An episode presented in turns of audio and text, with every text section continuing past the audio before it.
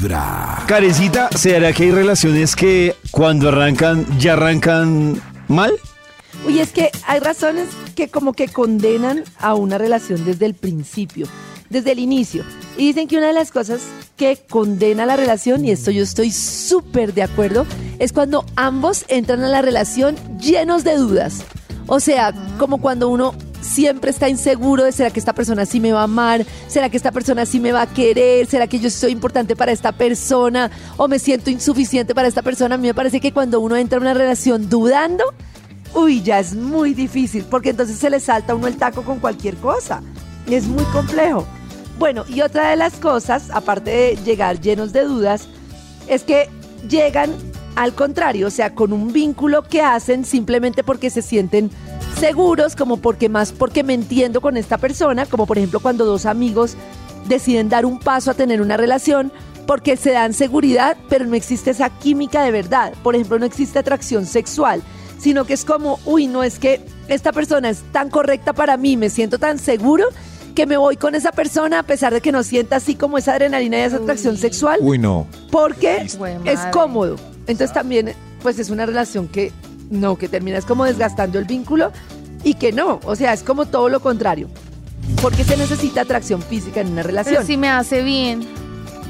Pues Ah, Cierras los ojos. O sea, es un vínculo más estable, emocionalmente está disponible, es más sano. Pero falta Pues sí, un poquito de conexión Aliviado. Pues sí, pero sin deseo sexual es que si te no Claro. Si sin deseo. sexual, Nata es compañero sí, de oficina. No, ¿O no hay dices un- que con deseo moderado? con deseo pues inicial, es como bajito, como Uy, no, lo sé.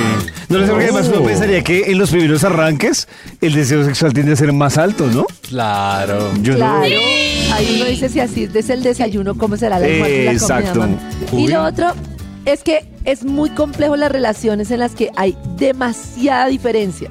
En los hobbies, en las cosas que les gusta hacer, como que uno dice, no, pero ya tan diferentes, no sé. A mí lo que me parece difícil es ser diferentes como en los principios básicos de cómo uno ve la vida. Pero que son los uno- principios básicos que necesita, por ejemplo, que tú veas la vida como, por ejemplo, yo veo muy la vida como de, yo creo que también la veo así en muchos sentidos, como que en este momento veo la vida como disfrutar los pequeños momentos, no aplazar el disfrute, como no es que en tres años voy a ahorrar para esto y no, no, como no, pues prefiero Ah, claro. Y- y endeudarme, gente pero sí voy. le gusta como, no, ahorremos en cinco años, hacemos. Sí, claro. Exacto, como por ejemplo si tú eres una persona para la cual el orden es muy importante, la planeación, la casa tiene que estar súper ordenada, no sé qué. Y si yo soy una persona para la cual es mucho más importante como otra cosa que el orden, no sé, como prefiero hoy verme una película que ordenar y ya después miramos.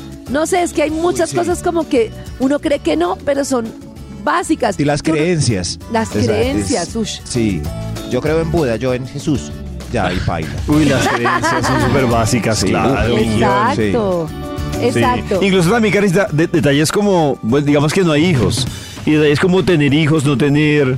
Uy, El el, detalle, no, pero eso no es un detalle. Es que quiero decirte un detalle. pequeño detalle. ¿Te acuerdas que me dijiste que no querías tener hijos? Yo sí. Desde muy temprano hablándote directo al Detalles que corazón. se le pasan a uno. Esta es Vibra en las mañanas.